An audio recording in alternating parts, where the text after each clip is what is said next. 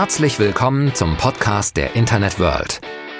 Wir sprechen mit den spannendsten Köpfen und Unternehmen aus E-Commerce und Marketing über die neuesten Branchenentwicklungen des digitalen Handels. Viel Spaß beim Zuhören. Herzlich willkommen zu einer neuen Episode von Touchpoint, dem Podcast der Internet World. Mein Name ist Frank Kemper und ich habe heute einen besonderen Gast. Es ist Thomas Groß. Er ist Mitbegründer der 3D-Social-Media-Plattform Soulside. Wir wollen heute über das Trendthema NFT sprechen und darüber, welche Rolle diese Technologie für die Verbreitung von kreativen Produkten im Netz spielen kann. Herzlich willkommen, Thomas. Hallo Frank, schön dich zu hören. Lass uns gleich mal einsteigen. NFT, das steht für Non-Fungible, äh, äh Non Fungible Tokens. Tokens, genau. Schwieriges ja. Wort. Erklär uns, was steht dahinter? Non-Fungible Tokens sind digitale Produkte. Also äh, es gibt eine physische Welt und zunehmend auch eine digitalisierte Welt. In der physischen Welt kann man Autos kaufen, kann man physikalische Bilder kaufen, äh, kann man Kleidung kaufen, also alles, was greifbar ist, also fungible. Und äh, durch die starke Entwicklung in den letzten Jahren von Kryptowährungen, also für viele Menschen ist auch Krypto nicht greifbar, ja, entwickelt man nun Produkte, die einen entsprechenden Gegenwert zu Kryptowährungen bilden. Das Problem ist von Kryptowährungen, dass sie virtuelle Währungen sind ohne Gegenwert. Aber eine, der Wert einer Währung wird dadurch ausgezeichnet, auf die Stabilität einer Währung wird dadurch ausgezeichnet, dass Gegenwerte gibt. Würde es jetzt zu einem physikalischen Geld, zum Beispiel Euro, keine Produkte geben, geht man in eine Inflation. Das heißt, die Währung wird nichts mehr wert sein. Mhm. Also generiert man jetzt äh, für die Kryptowelt, also die Welt, wo viel Wert aktuell äh, vorliegt, generiert man Produkte. Und die Produkte nennt man NFTs, also digitale Produkte, mit denen es gelingt, Handel zu betreiben und so auch einen Gegenwert für die Kryptowährung zu generieren. Warum? Weil das zentrale Zahlungsmittel für NFT-Produkte ist eine Kryptowährung. Also schafft man zu Kryptowährung Gegenwerte und darum sind auch teilweise die Werte für Kryptoprodukte so hoch, weil extrem viel virtuelle Währungswerte vorliegen. Und von dem her sind NFTs digitale Produkte für eine neue digitale Welt der Zukunft, die ich mit Kryptowährungen kaufen kann.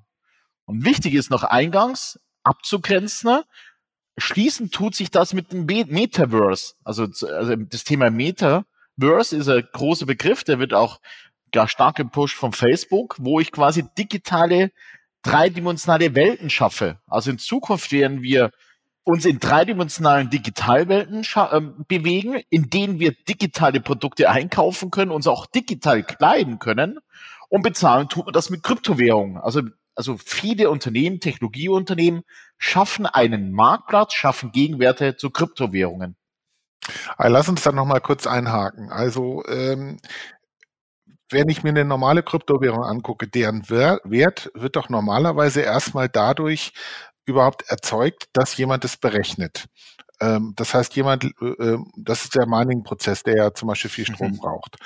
Und äh, dann wird äh, diese Währung ist dann ja ein Spekulationsgut, geht hoch und runter Absolut, im Wert. Ja.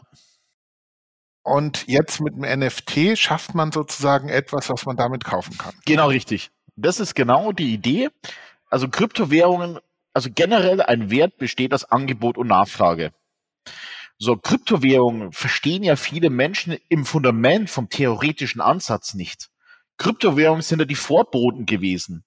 Vorbote für eine digitale Transformationswelt, in dem man nicht mehr Realgüter, sondern digitale Güter kauft. Also es, es war immer die Frage, kommen erst digitale Güter und dazu entwickelt man eine digitale Währung oder, kommt erst die digitale Währung und dann zieht man die digitale Güterwelt nach. Und in diesem Fall haben wir äh, einfach ein, ein Umfeld, ein Phänomen, wo erst Werte geschafft worden sind durch eine digitale Währung und im, im, erst in einem zweiten Schritt hat man Gegenwerte generiert. Ja? Gegenwerte, die ersten Gegenwerte waren übrigens Asset in Spielen, also in Games. Also in Games kann man Assets kaufen, eben mit Kryptowährungen. Da ist also, der Ursprung gewesen, ja. Aber der Ursprung war ja der, dass ich irgendwie 50 Dollar zahle. Dafür kriege ich dann eine Handvoll Tokens und mit den Tokens kann ich dann in dem Online-Spiel, in dem ich ja. unterwegs bin, äh, mir eine Rüstung kaufen. Ja, aber das war, ist es wie naturale Tauschwirtschaft, ja. Ähm, ich, ich tausche Kartoffel gegen Zwiebel. Also wenn ich quasi meinen Handel weltweit vereinfachen möchte, die Barrieren reduzieren möchte, ist ein zweckgebundener Token für ein Spiel nicht mehr ausreichend gewesen, sondern man braucht Währungen, mit denen man international handeln kann und nicht Assets in einem Spiel kauft, sondern digitale Güter kauft, NFTs kauft. Mhm. Das heißt, ich könnte jetzt theoretisch, um da bei dem Beispiel mal zu bleiben, könnte ich jetzt auch sagen, anstatt dass ich mir in irgendeinem Online-Game die dazugehörigen Tokens kaufe, bezahle ich gleich mit Bitcoin. Oder genau richtig, genau richtig. Zum Beispiel. Und mit mhm. Bitcoin kann ich eben nicht nur Assets in ein Game kaufen, sondern auch NFT-Produkte kaufen, also digitale Produkte kaufen. Mhm, mhm. Und die NFTs, das sind jetzt diese digitalen Produkte. Genau. NFTs ist, ist also NFTs ist der Gegenbegriff zu physikalischen Produkte. Also nicht physikalische Produkte kann man auch als NFT äh, äh, bezeichnen. Mhm. Und äh, NFTs haben noch eine Besonderheit. Und zwar, dass es dieses digitale Produkt ist einzigartig. Und wenn was einzigartig ist, hat es in der Regel einen höheren Wert. Es muss aber nicht einzigartig sein. In dem Moment, wo man ein digitales Produkt generiert, kann man entscheiden, gibt es dieses, diesen Token, also diese ein, eindeutige ID zu einem Produkt einmal oder wird das Recht an dem Produkt mehrfach vergeben? Also das heißt, das ist dem Produktowner, also den Inhaber des digitalen Produktes überlassen in dem Moment, wo ein NFT generiert. Mhm. Wenn wir das mal auf Beispiele runterbrechen. Ich könnte also jetzt zum Beispiel sagen, ich verkaufe eine Rüstung, verkaufe mhm. ich an mehrere Leute. Genau, richtig. Mhm. Also die Rüstung wird nur einmal verkauft, aber mit mehreren Inhabern. So muss man sich das vorstellen. Ah, so, okay, ja. Das heißt, dann können mehrere Leute diese Rüstung nutzen. Genau, sozusagen. richtig. Mhm. Gut. Ähm, das Interessante, was ja im Moment in der Presse läuft, das ist ja, dass zum Teil NFTs mit einem extrem hohen Wert belegt werden. Also es gibt mhm. da das Beispiel, was ziemlich durch die Presse ging, das war, glaube ich, im Frühjahr dieses Jahres. Da gab es von dem Digitalkünstler Beeple ein Bild, Every Days, the first 5000 Days. Mhm. Äh, da hat er 5000 Bilder, die er zuvor, glaube ich, äh, äh, in einer Social-Media-Plattform veröffentlicht hatte, hat er zusammengefasst in ein großes Digitalbild und das wurde dann für 69 Millionen US-Dollar versteigert. Das ist mhm. natürlich jetzt erstmal eine Summe, also ich weiß nicht, wie es bei dir aussieht, aber ich muss für 69 Millionen Euro schon ein bisschen arbeiten. Ähm, das erschließt sich einem erstmal nicht. Mhm. Äh, wie kommt sowas zustande? Was ist da die Dynamik dahinter? Zwei Themen laufen da zusammen. A, Angebot und Nachfrage.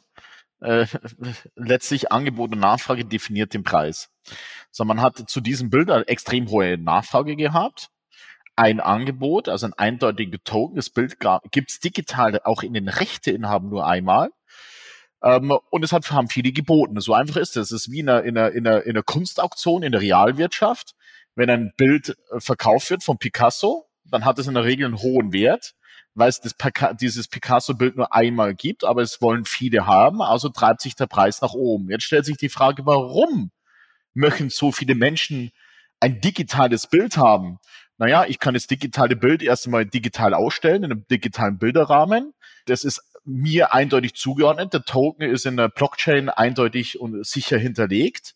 Und jetzt kommt noch natürlich dazu, dass extrem viele Menschen, welche in der Regel nicht mal viel Erfahrung mit Aktienhandel haben oder mit Werteentwicklung haben, dennoch in Tokens investiert haben, weil es ein Hype-Thema ist. Mhm. Und wenn man heute sehr früh in, also in Kryptowährungen investiert hat, hat man eine extrem hohe Wertsteigerung. Also viele Menschen haben mit Kryptowährung extrem viel Geld generiert. Also ist es doch naheliegend, wenn ich dem Thema sehr affin bin, in Kryptowährung investiert habe, aus vielleicht 10.000 Euro 500.000 gemacht habe oder aus eine Million 100 Millionen äh, Dollar gemacht habe, dass ich dann in diesen Bereich auch reinvestiere. Das heißt, meine Wertsteigerung, die ich durch Kryptoanlagen generiert habe, ist es doch cool und trendy, ist es doch dann auch zeitgemäß, dass ich ein digitales Kunstbild kaufe, was weltweit äh, denn die Nachfrage hoch ist und es nur einmal gibt, ja. Also es ist immer so eine Frage des Hypes, ja, und es ist einfach Hype. digitale Kunst zu kaufen? Im Moment ist, glaube ich, der Kurs für einen Bitcoin um die 60.000 Dollar, wenn ich richtig ja. im Hintergrund. Das heißt, wenn man, jetzt mal, wenn man jetzt mal sagt, dieses, dieses äh, Bild hat 69 Millionen Dollar gekostet, dann ist es im Grunde, entspricht es dem momentanen Wert von ungefähr 1200 Bitcoin. Mhm. Äh, das heißt, diese 1200 Bitcoin, die waren natürlich vor drei Jahren, waren die natürlich noch viel weniger wert. Ja. Ähm, kann man sich den Gedanken so vorstellen, dass man jetzt an diesen, sagen wir mal, an eine Menge von 10.000 Bitcoin auch mal ein Preisschild macht, was, was bleibt? Weil wenn ich jetzt zum Beispiel in der realen Welt hingehe und, und ersteigere irgendwie einen Ferrari GTO, der liegt, glaube mhm. ich, bei 15 Millionen Dollar, einer von, weiß ich nicht, 20, die es noch gibt, ähm, dann ist ja alleine dieses Ersteigerungsergebnis ist ja auch ein Preisschild. Absolut. Also an diesem Fahrzeug. Absolut. Äh, also man muss sich überlegen, 2016, also heute vor, also am 2. Dezember 2016 war der Bitcoin 720 wert. Also 720. Mhm. Also äh, heute hat er einen Wert von ungefähr ähm, zwischen 50 und 60.000. So kann man die Range. So, und jetzt gibt's zwei Themen. Das erste Thema ist, wenn sich eine digitale Produktwelt entwickelt, hat der Bitcoin auch ein hohes Niveau in Zukunft. Würden sich keine non-fungible Token-Welten generieren, würde es zu dem Bitcoin keine Gegenwerte geben. Das heißt, der Bitcoin wird abnehmen an Wert und zwar drastisch. Mhm. Darum sind sehr viele, sehr viele Plattformen natürlich jetzt interessiert, Kryptowährungen interessiert, digitale Welten für Güter zu schaffen, damit man zu den Währungen Gegenwerte hat. Wenn man jetzt scheinbar 69 Millionen Euro für ein Bild ausgibt, kann es auch eine gute Anlage sein, weil wenn die Kryptowährung weiter an Wert zunimmt, ja, weiter an Wert zunimmt, habe ich ein, ein immaterielles Vermögensgegenstand, sprich ein digitales Bild, auch entsprechendes Wertsteigerungspotenzial. Also das heißt, es kann natürlich auch eine Motivation sein, dass äh, der Käufer an einer Wertsteigerung interessiert war. In diesem Fall gehe ich aber davon aus, dass es eher eine, eine persönliche Motivation war, dieses Bild zu kaufen, weil das sind schon Werte, die müssen sich erstmal wieder reamortisieren, aus meiner Sicht. Mhm, mh. Also ich vermute mal, dass derjenige, ich weiß jetzt gar nicht, ob da wirklich 69 Millionen US-Dollar auf dem Tisch gelegen sind. Oder ich meinte US-Dollar, sorry. Äh, oder, oder ob die das nicht eventuell mit, auch mit digitaler Währung gekauft Sicherlich haben. Sicherlich mit digitaler Währung. Also die, die man dann eben nicht genau. Äh, für 69, wo eben keine 69 Millionen US-Dollar auf dem Tisch Das ist das, haben. was ich gemeint habe, ja. Viele haben extrem viel Wertsteigerungen bei den Kryptowährungen gehabt. Mhm, okay. Also die haben für 10.000 gekauft und die waren dann irgendwann einmal, ähm, also man kann sich einmal ausrechnen, 500-fache Wert, okay? Mhm. So, und jetzt kann ich wieder das Bild kaufe ich jetzt wiederum mit Kryptowährung also das heißt, ich habe es in meiner, also in meiner neuen Währung die Wertbildung gehabt oder die Wertentwicklung gehabt und sichere erst einmal den Wert zu diesem Kurs ab. Und das kann auch ein ökonomischer Aspekt gewesen sein, man weiß es nicht. Verabschieden wir uns jetzt mal von diesem doch eher krassen Spekulationsfeld. Ja. Ähm, Du hast ja eine sogenannte 3D Social Media App gegründet, nämlich SoSide. Mhm. Ich habe mir die auf mein Handy gespielt. Ich habe da jetzt also auch einen Raum äh, für alle unsere Zuhörer, die sich diese App jetzt noch nicht auf ihr Handy gespielt haben. Erklär doch mal ein bisschen, was SoSide eigentlich ist. Also erstmal bin ich Co-Founder, ist mir nochmal wichtig. Der, der geistige Vater ist Alexander Büchler, langjähriger Geschäftspartner von mir, haben schon einige Unternehmen erfolgreich entwickelt und verkauft. Äh, ich habe jetzt nur die Ehre, mit dir den Broadcast durchzuführen. Also mhm. Also Soulside ähm, kommt erstmal aus dem Metaverse-Gedanken. Also wo wir sagen, man bewegt sich in Zukunft nicht mehr in zweidimensionalen Welten, sondern in dreidimensionalen Welten. Die Herausforderung ist nur, dass dreidimensionale Welten noch nicht so einfach technologisch abbildbar sind. Äh, Facebook, Instagram sind alles zweidimensionale Social Media Welten, aber eigentlich kann man Gefühle, Emotionen, Mimik, Gestik über dreidimensionale Räume deutlich besser transportieren als zweidimensionale Räume. Also haben wir Technologien entwickelt, wie man auf ein Mobile Device, also auf ein iPad oder auf ein äh, iPhone, ähm, dreidimensionale Räume in Echtzeit generieren kann und sich auch in Echtzeit in diesen dreidimensionalen Räumen bewegen kann. Also das heißt, das sind Technologien, die waren bis jetzt nur Spielen vorgehalten. Ne? Und genau diese dreidimensionale Technologiewelt wollten wir oder wollen wir in die Social Media Welt integrieren. Das heißt, unsere Intention ist es, dass wir dreidimensionale Räume nutzen, um Social Media dreidimensional durchzuführen. Das heißt, die Interaktion zwischen den Social Media Usern ist deutlich erweitert, deutlich besser abzubilden wie in einer rein zweidimensionalen Welt, allein im Bereich Mimik und Gestik. Mhm. Also ich habe es mal ausprobiert. Ich habe mir da einen Raum eingerichtet, einen dreidimensionalen. Da war dann, das ist, man sieht es also auf seinem auf seinem ähm, Handy-Display, mhm. kann also dem Raum auch herum navigieren. Ich habe also rundherum Bilder angebracht von meiner Katze. Wir haben es gesehen. Wir haben es ja. gesehen. Ja, ja. Und ähm, Gut, ich gebe zu, äh, also ich habe zum Beispiel auch keinen TikTok-Account. Also ich bin da jetzt, sagen wir mal, vielleicht nicht ganz die Zielgruppe. Recht mhm. viel habe ich da noch nicht gemacht. Was, was muss man denn da erwarten, was jetzt passiert? Also man muss sich so vorstellen, ich kann erst mal einen dreidimensionalen, also wenn ich jetzt eine zweidimensionale Social Media Plattform habe, wie Facebook oder Instagram, poste ich ein Bild oder ein Video oder mehrere Bilder, die nebeneinander liegen. In einem dreidimensionalen Raum kann ich Bilder, Videos in einen logischen Zusammenhang bringen. Also das heißt, dadurch, dass ich ja drei Dimensionen habe, kann ich da ein Video reinlegen. Über die, um das Video lege ich noch mal Produkt, also, also Bilder, also Fotos. An die Wände kann ich noch mal dreidimensionale Objekte äh, festhaften, also taggen. Das heißt, ich kann in einer dreidimensionalen Welt ja viel mehr Elemente in einen logischen künstlerischen Zusammenhang bringen. Ich kann mich auch in der dreidimensionalen Welt ja bewegen. Ich kann durch einen Raum gehen, durch einen zweidimensionalen Raum kann ich nicht gehen. Das heißt, ich kann in einem dreidimensionalen Raum Menschen zusammenführen, durch, ähm, durch Telefonkonferenzen, durch Hauspartys und kann in diesem Raum mehrere Objekte zusammenfügen, virtuell zusammenfügen und auch virtuelle Meetings abhalten. Das heißt, ein dreidimensionaler Raum ermöglicht einem für kollaborative Kommunikation viel mehr Möglichkeiten wie ein zweidimensionaler Raum. Mhm. Wie erscheinen denn dann die anderen Menschen in meinem Raum? Als Avatare? Also Avatars, äh, aus Avatars oder aus ähm, natürlich dreidimensional, also dreidimensional, wir reden immer von Dreidimensionalität, also das dreidimensionale Avatars oder dreidimensionale statische Bilder. Also nur mal für die Zuhörer, sieht schon schick aus. Also ich kann das jedem nur raten, es mal auszuprobieren. Das ist schon, ist schon ganz interessant.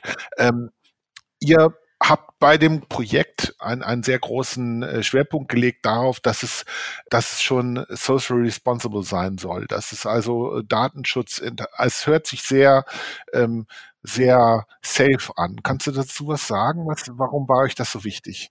Also uns ist erstmal wichtig, dass wir Social Media aus positive Feedback und nicht negative Feedback-Schleifen sehen.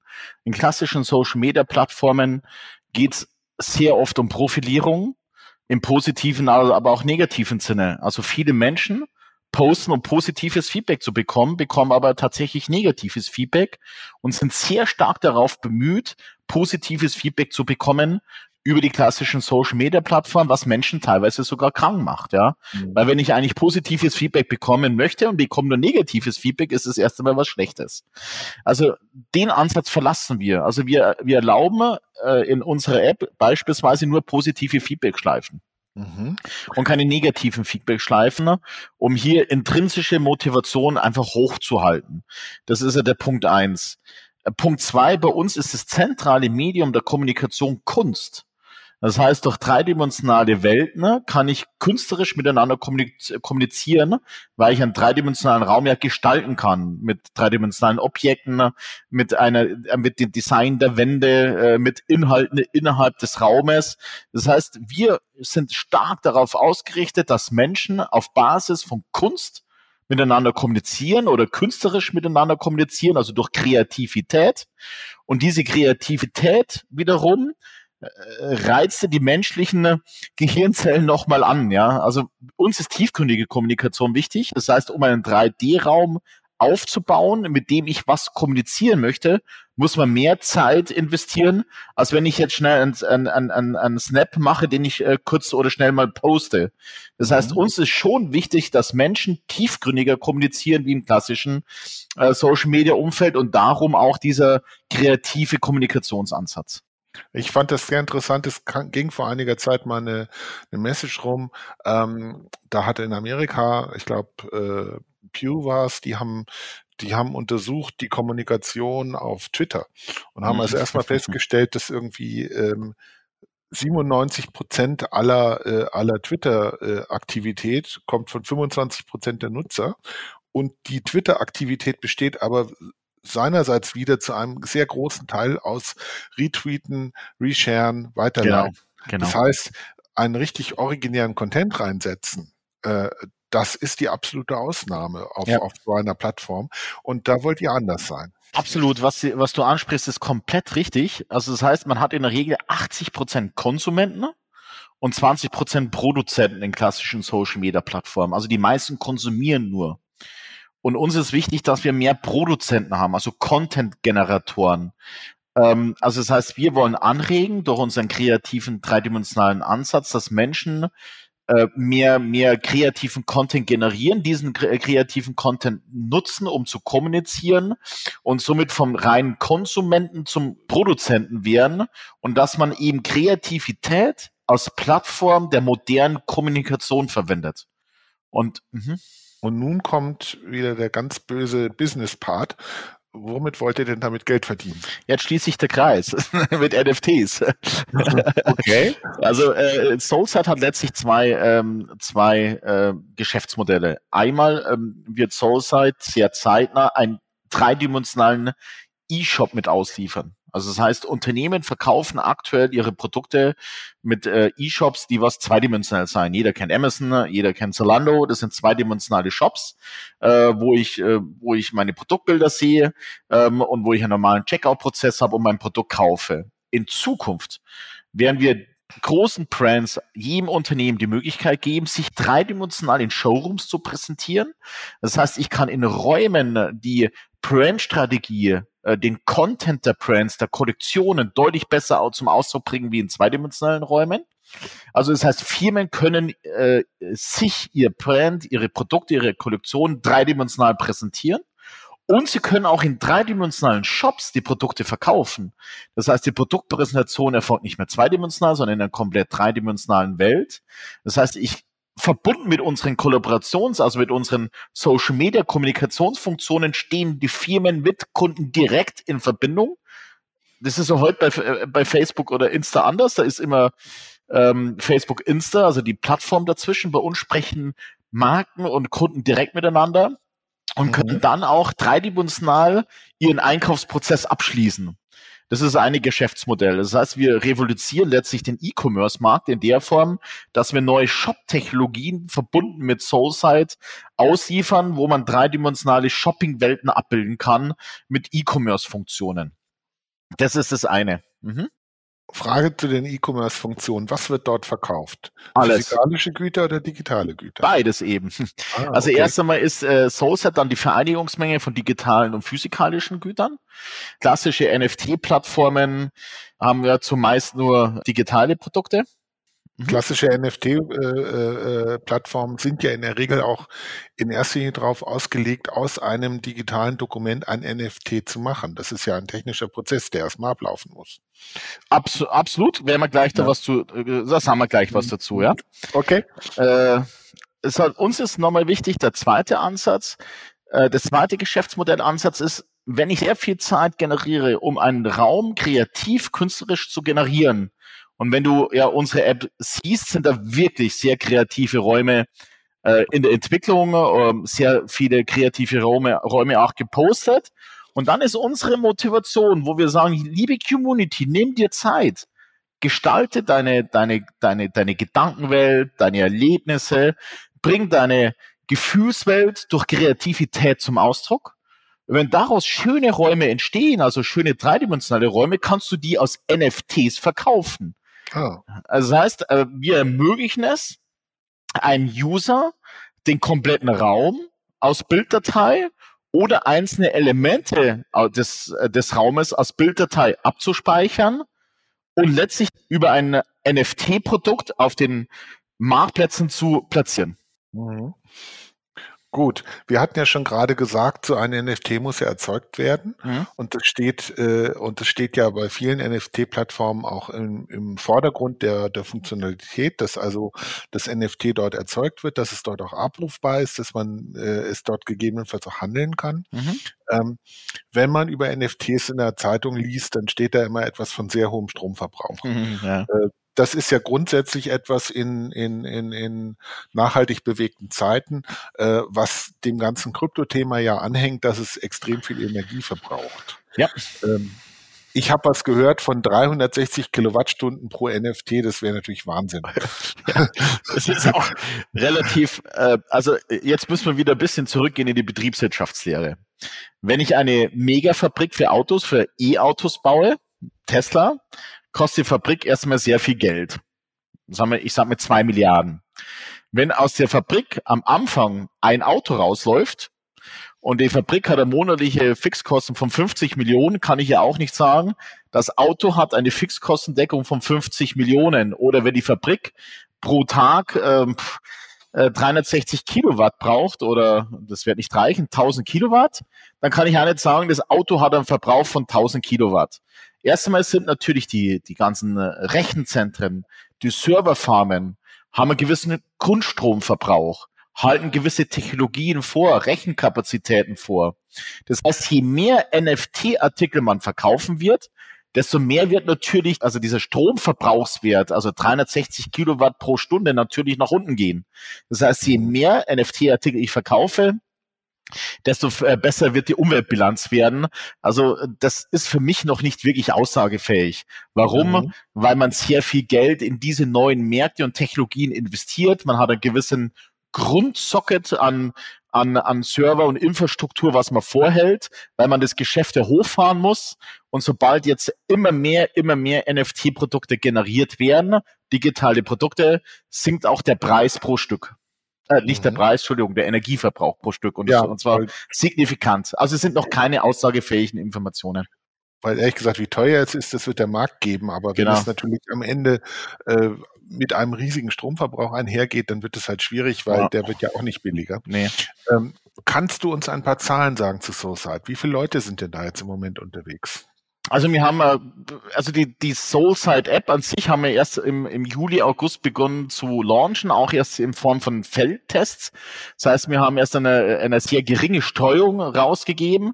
Also wir haben jetzt äh, äh ein paar ähm, ähm, äh, tausend User, die wir erstmal stark selektiert auch adressieren weil wir erstmal Erfahrungswerte wollen. Wir wollen erstmal Erfahrungswerte, äh, funktionale Erfahrungswerte, Feedback-Schleifen, äh, welche Funktionen müssen wir verbessern, welche zusätzlichen Kreativitätfunktionen werden benötigt, wie sollen die Shopping-Funktionen ausgestaltet werden. Also uns ist wichtig, dass wir hier sehr nachhaltig vorgehen. Ähm, also es das heißt über sogenannte Feldtests agieren. Also von dem her kann man sich vorstellen, so vorstellen, dass wir noch in der Feldtestphase sind, die wir innerhalb des ersten Quartals nächstes Jahres abschließen und dann letztlich in einen großen Rollout gehen werden, also wieder eine breit angelegten Kampagnenstrategie. Ähm, okay. Ähm, du hast ja schon ein paar Mal das Wort Metaverse, hast du ja schon ja. ein paar Mal erwähnt. Das ist ja das, was im Moment der Herr Zuckerberg mehr oder weniger für sich gepachtet hat, medial. Das stimmt. Ähm, ich frage mich ja, ist das wirklich das nächste große Ding? Ja, äh, weil es die logische Folge ist. Es ist mhm. also es, also die, die Metaverse ist letztlich die Klammer, ja. Also mhm. als wenn ich sage, Kryptowährung war letztlich das eher die, die erste große oder die, die, die erste große Welle innerhalb der ganzen Digitalisierungsstrategie, also Digitalisierung realer Wirtschaftsgüter.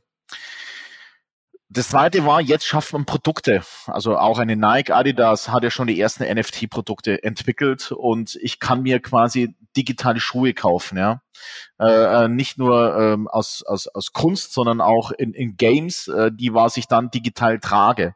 Also irgendwann mhm. werde ich auch digital abgebildet werden, Metaverse, wo ich mich digital kleide und zwar so, wie ich möchte. Ja, das heißt, Metaverse ist Prinzip jetzt die, die Digitalisierung des Umfeldes, in der wir uns bewegen. Das ist eine, das ist die Straße, das ist ein Stadion, das ist der Büroraum, das ist ein Meetingraum. Das heißt, wir bewegen uns in einer digitalisierten Welt, in der wir konsumieren werden. Also das heißt, in dieser digitalen Welt, wo ich mich ja präsentieren möchte, ist Status eine wichtige Rolle oder Wirtstatus eine wichtige Rolle bekommen. Also werde ich digital, also ich werde nicht mehr nur real konsumieren, sondern auch digital konsumieren, weil ich mich ja in dieser digitalen Welt auch entsprechend präsentieren möchte. Also von dem her bin ich persönlich davon überzeugt, dass man das nicht abstrahieren kann aus ein äh, dedizierter Trend. Für mich ist das quasi die Plattform, um digitalisierte Güter, äh, digitale Währung, Kryptowährungen letztlich ähm, in ein ges makroökonomisches Gesamtkonzept zu bekommen. Eine letzte Frage zu Soulside und zwar im Moment findet ihr, äh, es ist zwar eine dreidimensionale Animation, mhm. ich kann es drehen und wenden, wie ich möchte, mhm. aber es findet zweidimensional auf einem Handy statt.